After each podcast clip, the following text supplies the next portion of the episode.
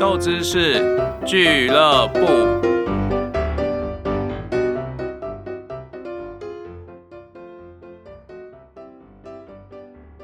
来颗身心障碍的斗知识，在生活里种下美好的开始。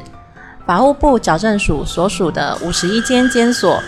共有三千多名的身心障碍者收容人。当这些身心障碍者收容人违规时，有七成接受与一般收容人相同的惩罚，有近三成才会减轻或不予处罚。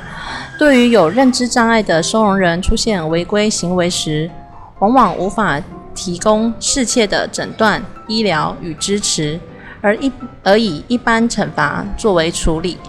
且针对感官障碍与肢体障碍的收容人，未提供无障碍物理环境及合理的调整。三位监察委员勘察了十八间的呃矫正机关，其中报告就指出了监所设备老旧、超收严重，缺乏无障碍环境及设施，对肢体、听觉及认知障碍者欠缺协助的资源。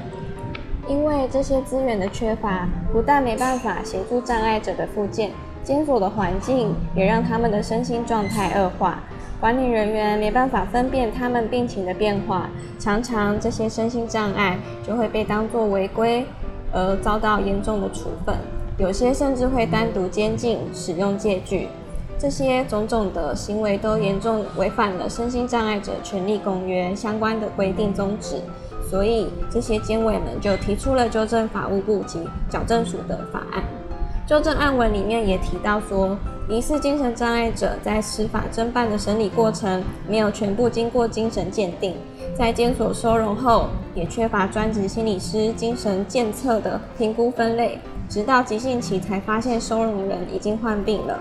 报告也另外指出，矫正机关还存在着心理复健专业人力不足。出狱前没办法实施鉴定或评估再犯可能性的机制，缺乏社区支持，